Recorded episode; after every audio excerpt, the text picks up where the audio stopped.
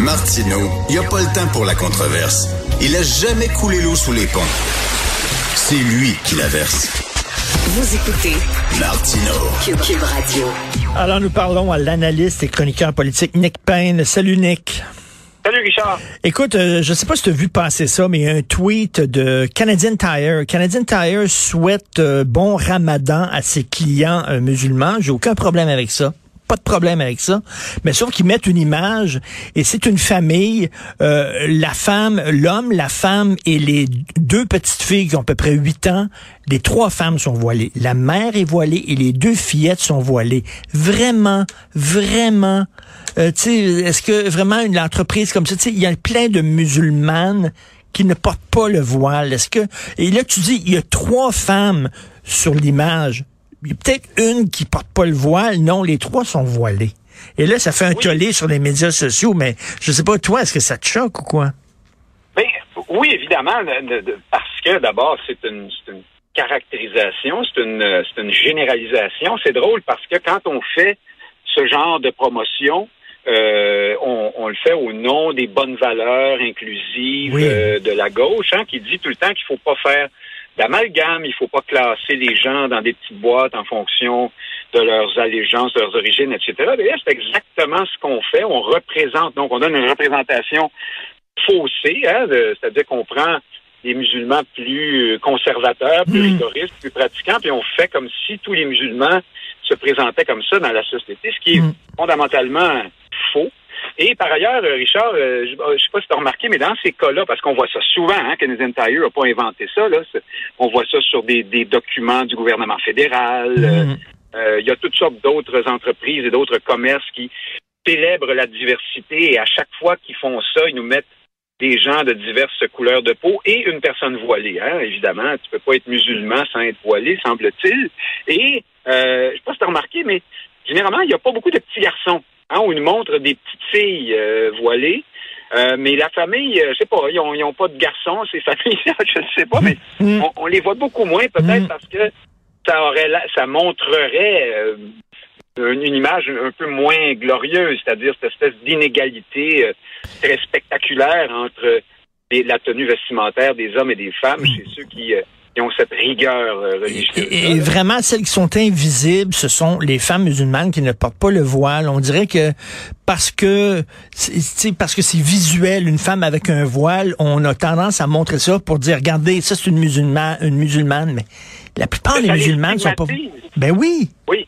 Ça, ça, les montre, ça entretient l'idée que ce sont de moins bonnes musulmanes, hein, celles qui sont pas euh, voilées. On a beau dire là, alors évidemment on nous dira que c'est un petit ce que je viens de dire là est un propos euh, de, droite. Je sais pas mais c'est pas ça, c'est juste factuel à partir du moment où tu représentes, chaque fois que tu montres les, les, euh, les gens d'une confession religieuse et que tu, tu euh, à cette occasion-là, tu montres les plus rigoristes d'entre eux, ben, tu viens entretenir l'idée que c'est ça la meilleure ben, façon exactement. à cette.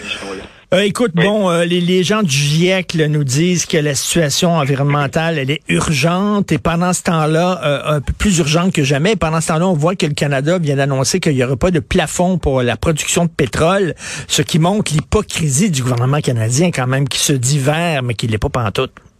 Ah, mais ça, évidemment. Puis il pourrait dire, on pourrait parler du féminisme aussi et d'autres ben choses. Quand on, on loge quand on se fie aux quand on, on est dans la politique des apparences euh, et de la profession de foi, bien évidemment, il y a toujours un décalage immense entre ce qu'on dit et la réalité. Puis on a un peu l'air fou. Euh, euh, ça, il n'y a pas de doute là-dessus. Le Canada, c'est pas à veille de se régler ce problème-là. Nous sommes un État pétrolier.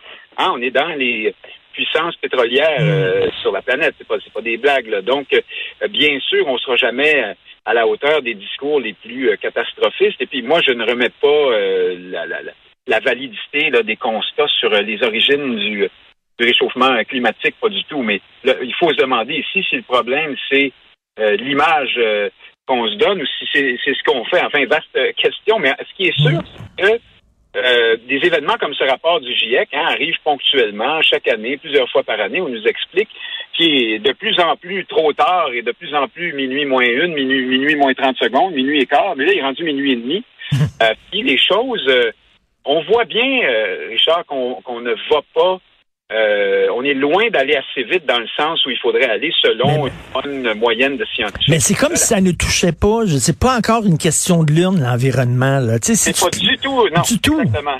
Non, c'est pas un déterminant électoral. Euh, moi, la réflexion que je me fais toujours là-dessus, c'est que, ma foi, c'est un échec des environnementalistes et des environnementalistes en politique et un échec cuisant. Comment se fait-il qu'ils ne sont pas capables euh, d'amener leur cet, objectif, leur cause, euh, à être, euh, à peser euh, dans le débat électoral. Et donc, je pense que la question des moyens se pose. Et je me demande, moi, si le fait que l'environnement soit confisqué à gauche et à la gauche de la gauche dans notre paysage politique, au Québec comme ailleurs en Occident d'ailleurs, c'est pas c'est pas ça le problème au fond. on dirait que pour être d'accord avec une politique environnementaliste, il faut aussi que tu sois d'accord avec les toilettes non genrées, le logement social. Euh, ah, ça va tout ensemble.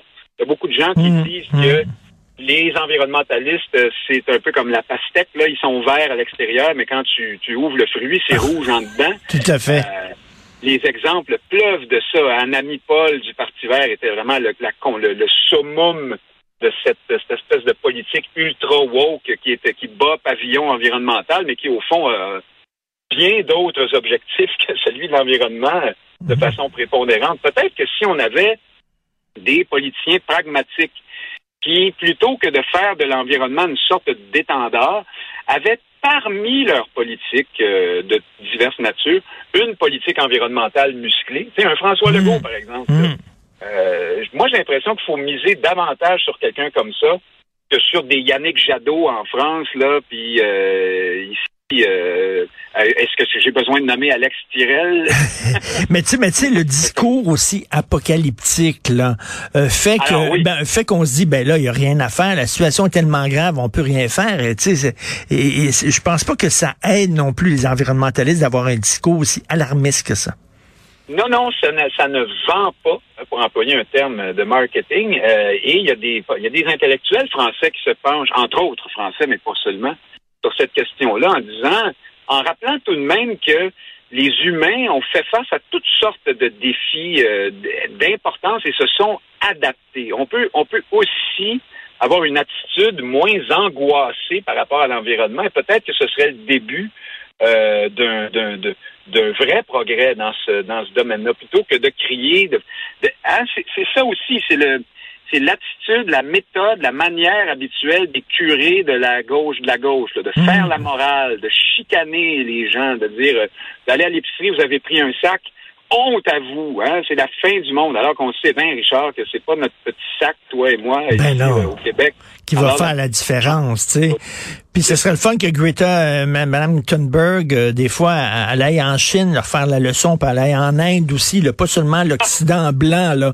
Et écoute, en, en terminant les partiels à Marie-Victorin, Pierre Nantel, candidat du Parti québécois, qui dit il faut faire l'indépendance parce qu'une fois qu'on est indépendant, maudit qu'on va ouvrir les vannes de l'immigration. Puis là, on va recevoir des immigrants.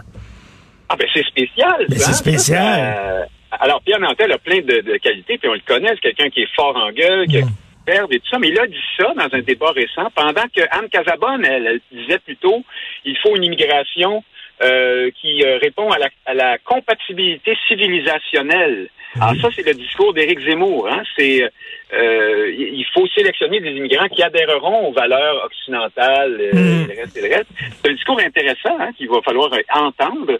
Mais euh, M. Nantel, lui, ce qu'il nous montre, c'est que derrière la volonté de Paul Saint-Pierre Plamondon de faire du Parti québécois un parti centré sur l'indépendance, les questions de qui touchent la nation et moins euh, battant moins le pavillon du progressisme hmm. bien pensant, ben là, vois-tu, c'est pas c'est pas aussi facile que ça.